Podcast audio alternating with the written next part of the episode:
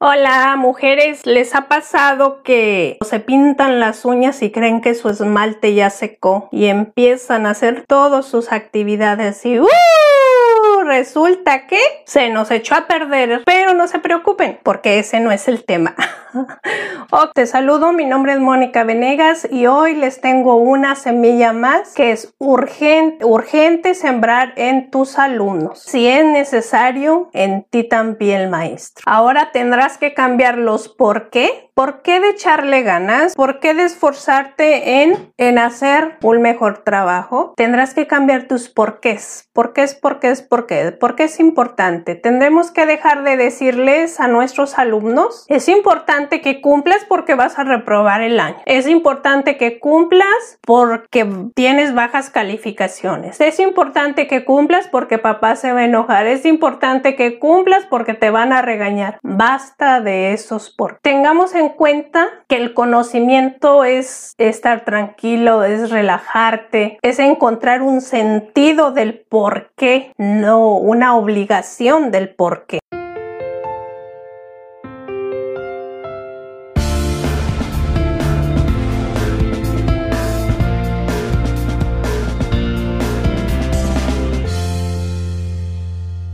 Como tema de hoy tenemos el tema de la contribución. Pero ¿cuál contribución?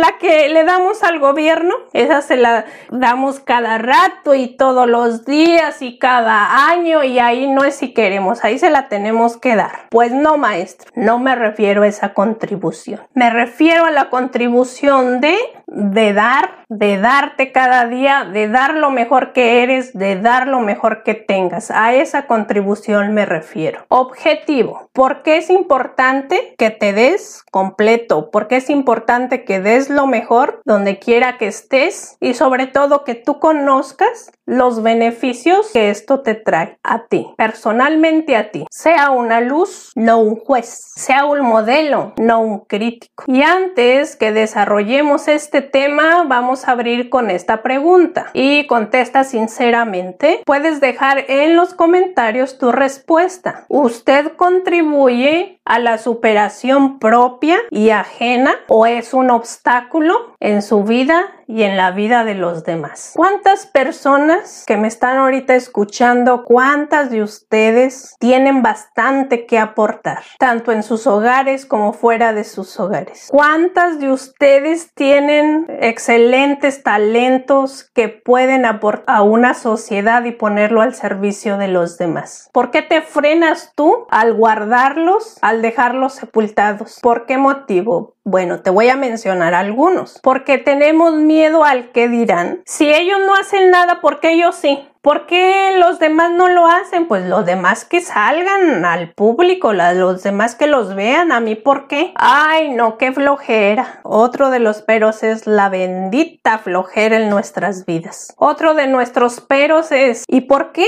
Si siempre trabajamos los mismos y los demás. Y así nos vamos en un sinfín del por qué no, sin darnos cuenta, maestros, maestras, educadores, que aquella buena vibra y que aquella buena intención y que aquello que nos hace ilusión y nos hace vibrar y nos hace felices se va pagando y nos deja pobres y sin ilusiones. Si el ser humano puede ser mejor, debe ser mejor. ¿O qué te detiene? ¿Escuchaste tal vez esa frase que un día dijeron? No, la ambición es mala. ¿Escuchaste eso alguna vez? ¿Y qué dicen? No, pues como es mala, mejor no hago nada. No me vaya a condenar. ¿Y sabes qué? Desafortunadamente, el ser humano se condena a la pena, a la gran pena de decir, y si hubiera, y si pudiera, y si hubiera tenido el valor, si tan solo fuera más valiente, si pudiera regresar el tiempo atrás, si esto me lo hubieran dicho antes, no estaría yo aquí. ¿Ha escuchado esas frases que ya son tan desgastadas de queja tras queja, pero que no hemos hecho nada para cambiar ese panorama que se presenta ante nuestros ojos? Mire las debilidades ajenas con ojos comprensivos, no acusadores. ¿Sí? Porque esas debilidades están dentro de nosotros como humanidad, como hombre, como mujer.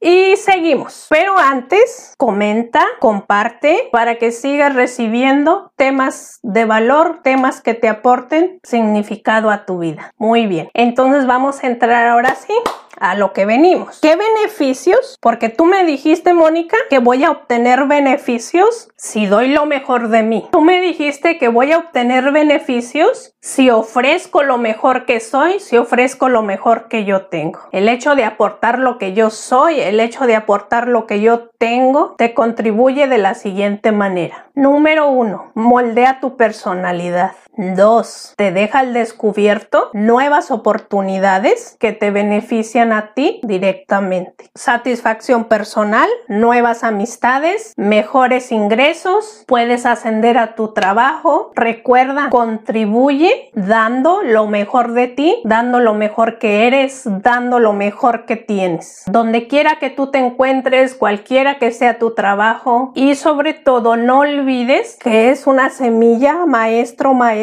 tienes que sembrar en la mente de tus alumnos. Y se me olvidaba, algo bien importante, oh, algo bien importante. Recuerda que lo que tú das vuelve a ti multiplicado. Hasta pronto, que tengas un excelente día.